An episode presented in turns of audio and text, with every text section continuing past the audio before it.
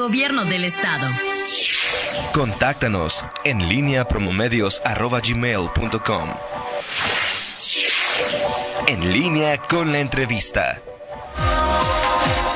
Regresamos, son en este momento a las 8 de la mañana con 7 minutos. Hoy se encuentra con nosotros y agradecemos mucho su presencia, el presidente del Consejo de Zapal, eh, eh, Jorge Ramírez. ¿Cómo estás, Jorge? Como siempre, un saludarte y recibirte. Muy bien, muchas gracias por la invitación, Toño, Rita, Miguel. Gracias por tener este espacio y platicar. En los últimos días se ha hablado acerca de Zapal con varios temas. Los dos temas que tienen que ver con denuncias penales hechas por la Contraloría Municipal ante la Fiscalía Anticorrupción por asuntos, uno que tiene que ver con eh, presuntamente se asignó un contrato de gasolina de manera directa cuando debería ser licitado y el primero que tenía que ver con eh, esta decisión de, hacer algunos eh, rebajas en, los cobros de, Zapal. ¿Cuál es la lectura que tienes hoy como presidente Zapal, tomando en cuenta que las fechas en que se señalan estos eh, presuntos, estas presuntas irregulares, tú todavía no llegabas? Mira, primero que nada decir que nosotros le damos la bienvenida completa a los órganos de control. Para nosotros como consejeros, eh, eh, para mí como presidente del Consejo, pues es una tranquilidad el que tengamos órganos de control eh, que estén vigilando los procesos, ¿no? que, respeten, que vigilen y que tengamos sobre todo una estrategia preventiva para garantizar que este tipo de incidentes este, pues no sucedan, ¿no? O no vuelvan a suceder en nuestro, en nuestro periodo. Zapal es un organismo gigantesco, que tiene muchísimas aristas y entonces es, es fácil que de alguna forma haya errores y procedimientos administrativos y entonces el hecho de tener mucha vigilancia en los procesos, en los candados, es muy importante. Claro. Y en la comunicación que hemos tenido con Polo desde que comenzó este eh, eh, mi ejercicio en Zapal, pues ha sido muy buena. Y, y la verdad es que tratamos de que la Contraloría Interna de Zapal, que tenemos que fortalecerla cada vez más para que funcione mejor. Eh, eh, tiene buena comunicación con la Contraloría Municipal, que hoy tiene un peso específico mejor que antes no tenía. Claro. Yo desde que estaba en Coparmex estuve empujando siempre que pugnáramos por el sistema anticorrupción y que tratáramos de que hubiera una comisión de participación ciudadana para que tuviéramos y que los funcionarios públicos y los que ejercen eh, recursos públicos los usaran de manera transparente y garantizáramos totalmente eh, eh, transparencia. Claro. Y, en eso estamos. Me parece que es muy importante, por lo que te digo, pues llegar hasta las últimas consecuencias de estos procesos. lo, que, lo que termina en los procesos que terminan en denuncias penales de la Contraloría del municipio, ¿no fueron detectados por la Contraloría Zapal? Sí, en algunos casos sí. en algunos, se los detectó, o sea, los toma la Contraloría y los los pasa a la Contraloría Municipal. Ok. Eh, eh, sin duda, te digo que hay muchísimas cosas y tratamos de hacerlo de manera preventiva. Por ejemplo, nosotros este año vamos a licitar un millón doscientos cincuenta mil pesos en obra y vamos a hacer compras como por otros seiscientos mil pesos. O sea, cerca de dos mil millones de pesos. Así es. Es muchísimo dinero. Y es una gran responsabilidad. Y entonces nosotros tratamos que en cada uno de los comités, tanto de obras como de adquisiciones, esté obviamente, y está reglamentado, que esté la Contraloría Municipal, que esté la Contraloría, que estén los funcionarios, que para cada compra haya un dictamen de por medio, haya pasado por comisiones anteriormente donde están algunos consejeros, y todo tiene un proceso. ¿Por qué? Porque sabemos lo importante que tiene que ver cada compra. O sea, nosotros ahí, como consejeros, mi papel principal como presidente del consejo es garantizar que mis consejeros vigilemos tres cosas. Que el sistema funcione bien en el corto plazo, que los leones tengamos agua, que le abramos a la llave y salga, que sea pura, que la tratemos luego, que las descarga, que no haya inundaciones. Segundo, que tengamos agua para el futuro. Y tercero, que estas dos cosas se hagan con total transparencia, sin corrupción y tratando de generar la mayor economía posible para el municipio, o generar el mayor impacto económico en el sentido. Prácticamente eso resume el, impacto del Consejo. Y para esto tenemos un equipo operativo de 1.500 personas que es muy profesional. Claro. Yo te quiero decir que Enrique ha estado contigo varias veces y para que Enrique se quedara en la silla, se hizo un proceso de selección donde vinieron gente de todo el país. Eh, eh, contrataron, porque yo no estaba todavía en ese proceso, un despacho de, reclutamiento y, hizo pruebas, hicieron exámenes, hicieron evaluaciones y Enrique salió ganador de todos los casos. Y eso es una gran noticia, porque ¿qué te dice? Que tenemos un equipo de operativo de Zapal buenísimo, que responde este, perfectamente a las necesidades. Entonces, con un consejo preocupado porque haya transparencia, porque haya buen uso de recursos, porque los sistemas, porque la estrategia vaya alineada, y un equipo operativo que funcione de manera profesional bien, pues estamos más o menos en la línea. Ahora, eso no significa que no haya errores. claro. Eso no significa que no haya algún Vivales que tome una decisión equivocada y que tenga alguna responsabilidad. Por eso esperaremos en todos los casos que la Contraloría o que la Fiscalía Anticorrupción o que los órganos de control decidan. Nosotros, eso es muy importante. Estamos abiertos a eso, pero yo no soy un juez. Claro. Yo no estoy para decirte, oye, eh, eh eh, los funcionarios de la administración pasada hicieron bien o mal. No, claro. Como tú lo dijiste. Pero eres el presidente y ya sabes, tienes una, en base a la información que, que tú tienes, que te hicieron llegar, sabes si los que hoy señalan la Contraloría, eh, que, en caso de haber cometido una, un, delito, podrían ser sancionados. Sí. Cometieron una, eh, se vieron involucrados una serie de acciones en Zapal. ¿A ellos los vas a castigar o no los vas a castigar? Y para eso la fiscalía no tiene por qué. Yo no, yo no soy el que castigo. ¿Por qué? ¿Los vas a correr? Yo no soy el que corro. O sea, pues nosotros. En Zapata alguien que se mete la pata y quién lo corre. Ah, no, bueno, cuando esté determinado que se metió la pata, pues entonces sí tomaremos pues, ¿Tú crees que ninguno de los así? Eh, a ver, eh? te platico. En el, en el tema de los descuentos, es una instrucción que sale del Consejo mismo para que una serie de personas que están en el día a día sean los que determinen los descuentos. Así es. Vino Enrique hace 15 días contigo y te platicó el proceso de cómo se hacen los descuentos. Y, qué bueno que, que, haya ese tipo de descuentos. Son esos descuentos. Y estamos hablando de 30 meses. La evaluación de la Contraloría es de 30 meses. Así es. Y estamos hablando que son muchísimas las cuentas. Mira, si tú vas a una oficina de Zapal, vas a ver no sé, 30, La mayoría están ahí. Están viendo ese tipo de, cosas. Y entonces estás hablando de descuentos de 200, de 500, de 400 pesos, que un funcionario cuyo trabajo es ese, es el que está haciendo esos cuentos. En mi y hay políticas muy claras. sí, claro, claro.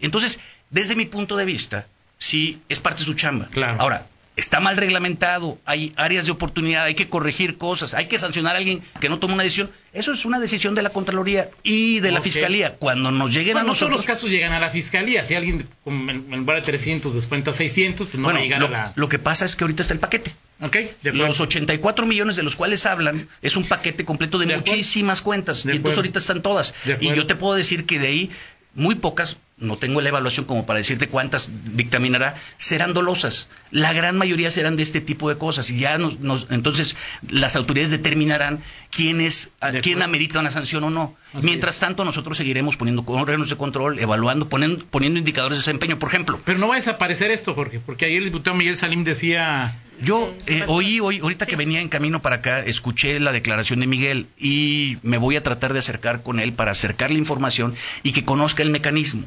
Yo creo que una vez conociendo el mecanismo, Miguel se va a dar cuenta que es algo que se debe. Se ha estudiado mucho, ¿eh? y ha habido claro. bueno, Enrique, a mí me quedó muy claro cuando pues, hay un error no. Sobre todo, a ver, tú tienes en tu casa un WC y de repente se te daña el sapito y se te empieza a tirar el agua y luego al final del mes te das cuenta que en lugar de pagar 500 pues pagaste 1000 vienes con Zapal y dices oye no es justo yo pago 500 y mi presupuesto se me está mal y entonces Zapal lo que hace es ser solidario contigo, tú asumes una parte del costo, y, porque también es tu responsabilidad cuidar el sapito, y nosotros asumimos otro costo. Y entonces parte de lo mismo. Puede, siempre se puede revisar y siempre se pueden mejorar los procesos. Y lo que yo le quiero decir a Miguel y a ti y al auditorio en general es que en el Consejo se debaten estos temas de verdad con mucha con mucha vehemencia, o sea, sí tenemos debates muy enriquecedores que nos permiten tratar de encontrar las cosas mejores. Y la pluralidad que tenemos en el Consejo, con el conocimiento del detalle de la operación que tiene el equipo operativo nos hace tomar soluciones ricas. Ahora, en este caso, digo, eh, la vez que vino Enrique, creo que a la mayoría nos quedó bastante claro y como usuarios de Zapal, pues dijimos, ojalá que, esto nunca nos pase, pero si pasa, que esto se mantenga. ¿Qué pasó entonces? ¿Por qué esto que platicas y que seguramente lo dialogaste con el, el, contralor, no sé si con el secretario del ayuntamiento, el alcalde, ¿por qué tuvo que derivar en una denuncia penal? Porque son los mecanismos que marca la ley. O sea, Polo lo que está siguiendo es el proceso que marca la ley. Y entonces, hoy tenemos leyes diferentes, hoy tenemos leyes que son más agudas, que son más insistentes para garantizar que esto. Y está en el proceso. Todavía no hay ninguna determinación de culpa de nadie. Así es. Entonces, pues estamos en ese proceso. Y nosotros estamos vigilantes de que el proceso funcione y esperaremos los resultados que marque la ley. Pero no nos debemos de asustar de un proceso de control.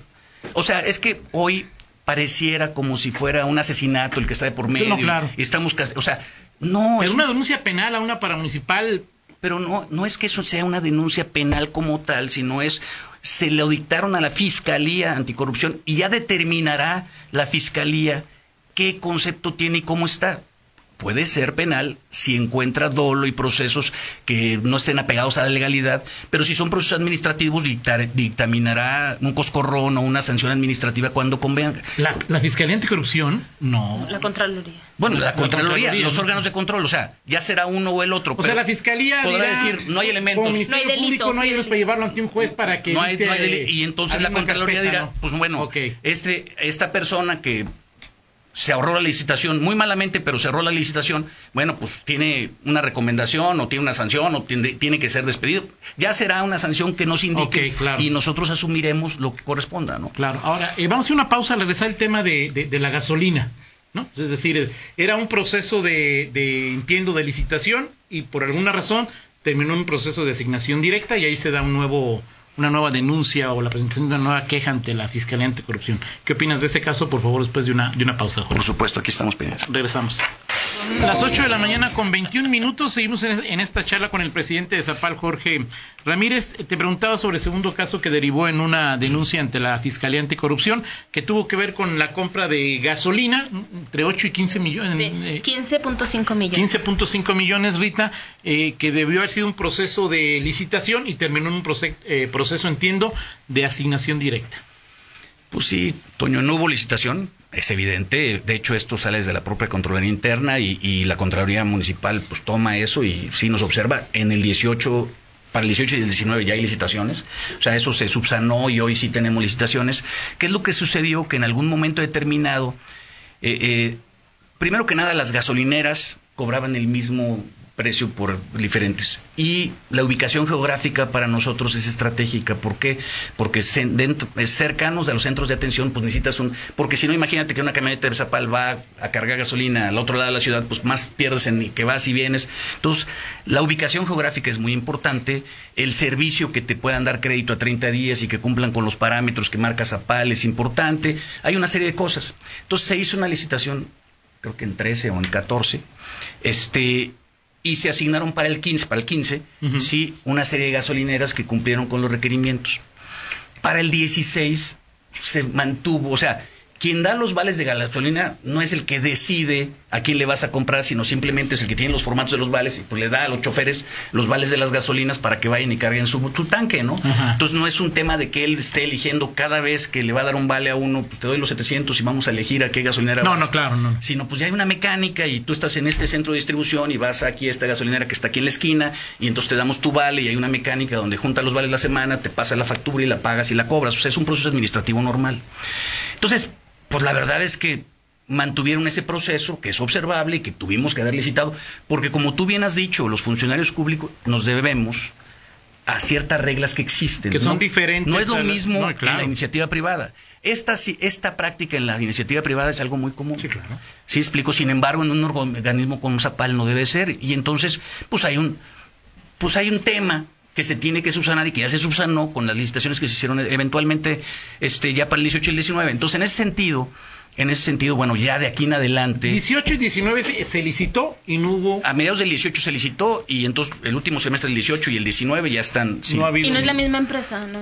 No, no, no son empresas. En algunos casos sí son las mismas porque son las que están. O sea, o sea, no la ubicación. Sí, no las puedes quitar. Digo, no va a ganar. Está en. Por ejemplo, en Torreslanda no va a ganar alguien de. A Gas 2000 a gas 2000, eh, eh, que es gas, prácticamente todas las unidades de Zapal son a gas. Y entonces eh, ahí tiene un, servicio especial, tiene una serie de conexiones que, adaptaron a, los coches y todo eso. Y entonces es muy fácil manejar el tema. La, otra gasera está del otro lado de la ciudad y entonces no es fácil poder hacer el tema. Entonces tiene mucho que ver con eso. Ahora, hoy se licitó y en red nos da el servicio. En red es una plataforma que tú puedes ir a cualquier gasolinera en ese sentido. No pagamos un poquitito más, creo que pagamos un 2% más del combustible, pero ya eso permite que todo esto, y eso se hizo base a una licitación, entonces en base a los parámetros en red, y entonces hoy la, gente de Zapal trae una credencial del red, trae su holograma para que le escaneen y entonces van a las gasolineras y tenemos un control de kilometraje, de, de cuánto, quién le puso, cuándo le puso, cómo le puso, etcétera, etcétera, que nos ayuda a tener control. Entonces eso se ha venido subsanando de esta forma y cada vez hoy estamos desarrollando un sistema de control que nos permite monitorear vía GPS cuál es el recorrido de las, de las unidades y garantizar que los kilómetros tengan que ver con el recorrido. O sea, en términos de ahorro, por ejemplo, te quiero decir que hoy las unidades de Zapal gastan menos que en el 2013 o en el 2014 y estamos teniendo ahorros considerables. A más unidades, más o menos gastamos la misma cantidad de, combustible. Entonces sí se está haciendo un esfuerzo por generar beneficios. yo le decía a Miguel el otro día que fue, más o menos andan como en 620 promedio por unidad a la semana, lo cual pues si tú dices, pues, se te hace lógico, es un tema que, que, no es ilógico y entonces está más o menos bien. O sea, en esos términos está bien, no, no se cumplió con el marco normativo que tenía que haberse cumplido y esperaremos qué dice la, la, la, la Contraloría en su momento. A mí me parece pues que tampoco es un tema como para penal, ya la fiscalía dirá si es, pero yo no soy juez, ¿no? Eso las autoridades son las que tendrán que determinar cuáles son y nosotros, insisto, estaremos apegados a todo a todo proceso. Pero Toño, a mí me gustaría, claro, eh, eh, si quieren hemos platicado mucho de, los ruidos que se hacen en términos de, la administración de Zapal. Así es. Pero me gustaría un poquito tomar el espacio, si me dan permiso, de hablar un poquito de la situación que vivimos en León con el tema del agua. Eh, eh, hoy, eh, como ustedes saben, León está situado en una zona donde el estrés hídrico es lamentable. Hoy somos el segundo estado con más estrés hídrico del país. La verdad es que Zapala ha hecho un trabajo formidable. a finales de los noventas, nosotros más o menos consumíamos 2.9 metros cúbicos por segundo. Hoy, sí, 20 años después, consumimos cerca de los 3. O sea, con el doble de población, el doble de geografía, el doble de industria, la ciudad usa la misma cantidad de agua. Los leoneses hoy eh, eh, tenemos una dotación de 139 litros por persona por día. La media nacional es de 290. O sea, gastamos menos de la mitad del agua que usan los de Lagos o los de Celaya o los de Querétaro o los de la Ciudad de México, que la Ciudad de México gastan mucho más. Y eso nos ha permitido ir revirtiendo este, este, este problema. Sí, sí, pues eh, deteniendo. O, mira, si tú hoy le preguntas a los leoneses cuáles son sus 15 principales preocupaciones, te aseguro que ninguna de esas es el agua. Coincido. Te van a decir que la seguridad, que el empleo, que el transporte, que el bache, que, el alumbrado, que el estadio, pero no te van a decir que el agua. ¿De acuerdo? ¿Por qué? Porque Zapala es su chamba. Y no es mi chamba, ¿eh? es la chamba que han venido haciendo mucha gente durante muchos años y yo apenas vengo llegando. O sea, es algo que ha funcionado muy bien. ¿Por qué? Pues porque hay una estrategia de sectorización y de, monitoreo remoto. O sea, todo y todas las válvulas de Zapal, todas las bombas, los motores, los pozos, se controlan remotamente y tú puedes saber si está funcionando o no y si hay una fuga la, la pagas de inmediato y todo eso. Hoy estamos trabajando fuertemente en que eso, en lugar de ser monitoreo, sea automático. O sea, que la válvula sea inteligente, esté conectada a Internet y entonces se abre y se cierra en función del flujo y en función de la demanda.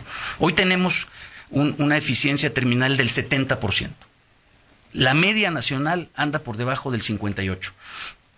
Entonces, somos un organismo muy eficiente y la geografía de León no es fácil. Claro. Es una ciudad grande y es una ciudad complicada porque eh, eh, no es totalmente plana. Y sin embargo, eh, con estos proyectos de sectorización, de automatización de procesos, de buen control, eh, eh, nos ayuda, pero ya no está siendo lo suficiente. Estás controlando, el asunto es qué va a pasar con esa y te lo pregunto, Jorge, porque reciente, bueno, ya no tan recientemente, eh, hablábamos aquí de que te habías reunido con el superdelegado Mauricio Hernández, con la titular de, de Conagua. Primero nos decías, estuvieron en, en León, luego se fueron a, la zona de, de, Jalisco, donde se construyó. ¿Ha avanzado de eso que fue hace cuatro semanas, Jorge? Sí, mira, eh, estos procesos no son tan rápidos como quisiéramos. política Avanzamos lo que no habíamos avanzado 25 años en tres meses. ¿Sí me explico por qué? Porque ¿en, qué, ¿en qué sentido avanzar? Eh, eso es una noticia. Claro. ¿Por qué? Porque antes los gobiernos del estado de Jalisco y Guanajuato no Ah, se han claro, podido poner claro, de acuerdo. Y, de acuerdo. y- y había un pugna y el mismo gobernador, es más, Alfaro en su campaña, Sí, claro. todo el tiempo dijo que iba a ir en contra del zapotillo. Así es, así es. Se hizo una gestión. Bueno, fue alcalde de Guadalajara. Trajimos a los empresarios de, de- de- de Jalisco a que vinieran. El gobernador, la verdad es que hizo una labor fu- fundamental con el gobernador de, Y entre ahí que los empresarios hablaron con el gobernador y se dieron cuenta que realmente para Guadalajara necesita el zaputillo. Y entonces cambió la posición de Alfaro. Así es. Y se dio cuenta que para los jaliscienses, no solamente para los leoneses, era muy importante el zaputillo. Así es. Y entonces logra firmar un convenio sin precedentes que en 25 años no se había Así es. Eso fue algo gigantesco. Claro. Después la Conagua hace un estudio y entonces ese estudio deriva en que efectivamente hay más agua de la que tenían prevista en Río Verde. Partimos de la base que las aguas son nacionales, no son locales, de hecho nuestras aguas terminan en, en- en Chapala Así es. y entonces pues son, son aguas del país. Y entonces este, dicen, pues hay agua suficiente, vamos empujando para que esto se pueda dar. Sin embargo, bueno, pues hay unas comunidades y hay una serie de organizaciones de la sociedad civil que tienen sus propios argumentos que están en contra del proyecto. Así es. Eh, eh, sin duda, 295 personas que son hoy las que están serían afectadas y las que tendrían que ser movidas de sus casas, Ujú. 295 personas, sí, están limitando el impacto para 6.2 millones de habitantes. Ujú. Sí, 1.8 de León y, y- y- y otro Pero, ¿No te tanto parece de- que más de- que ellas es alguien que decidió protegerlas a ellas? Bueno, que des- tienen todo el derecho de... En, en la reunión eh, en la que estuvieron Alfaro, eh, eh, Diego y el presidente López Obrador, él dijo que él no iba a ser un presidente opresor, Así es. que le tocaba a Jalisco hacer labor política Así para es. garantizar que, primero que nada, que nos acercáramos, porque tal parece que las discusiones eran entre altas gentes y no se ven tomado en cuenta Así los es. pueblos, y entonces pues son, son Eso fue hace susceptibles. tres meses, ¿no? Jorge? Sí, exactamente. Y entonces han empezado a hacer una labor política en Jalisco Ok. sí han tenido mucho contacto con ellos, sí han empezado a indemnizar más gentes, sí O sea, están, sí han avanzado. sí, sí, sí, sí, Ok. sí, sí hay un avance en ese proceso. No se ha terminado y yo no tengo información y ni el control como para decirte esto se termina en este año. Pero por lo que tienes es, ¿habrá zapotillo o no? Con la información como presidente de Zapal que tú tienes, Jorge, ¿habrá zapotillo? Voy a hacer lo necesario con mi consejo y con eh, el gran trabajo que está haciendo el gobierno del Estado Diego para que esto se dé, sí. Yo pienso que sí. Ahora, independientemente del zapotillo, porque no sé si esto... A ver, para que el agua del zapotillo, el primer metro cúbico del zapotillo nos llegue, van a pasar cinco años. Mínimo. Entonces, pues de todos tenemos que tener soluciones intermedias. Claro. Sí, entonces nosotros vamos a invertir, por ejemplo, 1.500 millones de pesos en plantas de tratamiento para poder eh, fomentar el reuso. ¿Ok? Pero ¿qué pasa? Así como los leoneses somos responsables en el uso del agua, hoy debemos ser responsables también en nuestras descargas. Los industriales, los restauranteros, los talleres mecánicos, todos que tiran sus residuos al drenaje, a nosotros nos afecta porque llegan a la planta de tratamiento y si no cumplen con las especificaciones que está diseñada la planta, pues no, no, no, no, no procesa bien y no sale un, un agua de reuso confiable para Claro. poderla revender. Así es. Entonces el gran reto hoy es, estamos modificando la tecnología en las plantas de tratamiento. Estamos trabajando, hemos tenido seis meses de pláticas con la industria curtidora para tratar de encontrar soluciones y todo eso. Y yo creo que vamos muy bien, ¿eh? vamos yo creo que más avanzados que el zapotillo. Ok. En ese o sea, estamos trabajando muy bien, ha habido muy buenos avances y creo yo que podemos lograr cosas bastante buenas en términos eh, de visión industrial. Pero no son los únicos Claro. hay muchas otras industrias que también y tenemos que trabajar también con todas las, las industrias. Incluso tirar una colilla de cigarro puede afectar No, el no, bueno, proceso yo les de pregunto, ¿tú guisas en tu casa? ¿Guiso? Sí, no. No. ¿Tú guisas en tu casa? Sí. Si haces un huevo, ¿qué haces con el aceite con el cual hiciste ese huevo? ¿Lo tiras al drenaje? Mm, En muchas ocasiones es lo que hacemos. Bueno, eso No deberíamos. eh, exactamente. Eso nos afecta mucho porque eh, eh, la composición química del agua cambia radicalmente y entonces para tratarla nos cuesta mucho más trabajo. Entonces es un poquito culturizarnos como Claro. la basura, ¿no? El dividir la basura y el controlarte te permite generar energía o todo eso. Bueno, vamos a hacer una campaña muy importante en términos de Te culturización. invito a que platiquemos una próxima ocasión de este tema que me parece muy importante porque eso es, como tú bien lo dijiste, o sea, Zapotillo, si hoy lo aprueban, mañana no vas a tener aquí el agua de, Así es. de la presa y hay que Cuidar lo que tenemos. cinco años hay que y me parece que te invitamos Está a que bien, padre, cuando Y quieras. porque además hay bueno ya ves que a Zapal cada quien habla de Zapal conforme le va en determinado de- y hay muchos muchas preguntas que tienen que ver con Zapal entonces usted Y tiene- las mías, que ya no puedo. y las de Miguel Y las mías. de- y las de- y de- O sea, Y las mías porque viene algo muy interesante. o sea, Ok, Claro entonces, que sí. No, yo estoy abierto, acuerdo, ¿eh? ¿no? Yo estoy abierto, claro que sí, cada vez que- regañadas, está Ca- bien. Cada, vez que me invites estaré aquí y, y cuenta con la apertura completa de Zapal y la transparencia en, lo- en la medida que, que esté en nuestra posición para poder de alguna forma... Ahorita nos ponemos de acuerdo para Claro, hacerlo. claro. Y te manda, bueno, eh, Luis Gómez te manda felicitar y que dice que el Zapal sigue como ejemplo y los ciudadanos leoneses con la mejor cultura del cuidado del agua. Luis fue Muchas gracias, Luis. director de, de Zapal, director o con Vicente. ¿Cómo? Yo no- Fue, fue de- creo que fue director, sí. Muy bien. Gracias, Y gracias. tiene mucho conocimiento del No, tema claro, del agua. por supuesto que sí. Gracias, Jorge. No, Gracias a ustedes, muchas gracias. Vamos a la pausa y regresamos. En línea con Toño Rocha. Síguenos en Twitter, arroba Antonio Rocha P y arroba guion bajo en línea.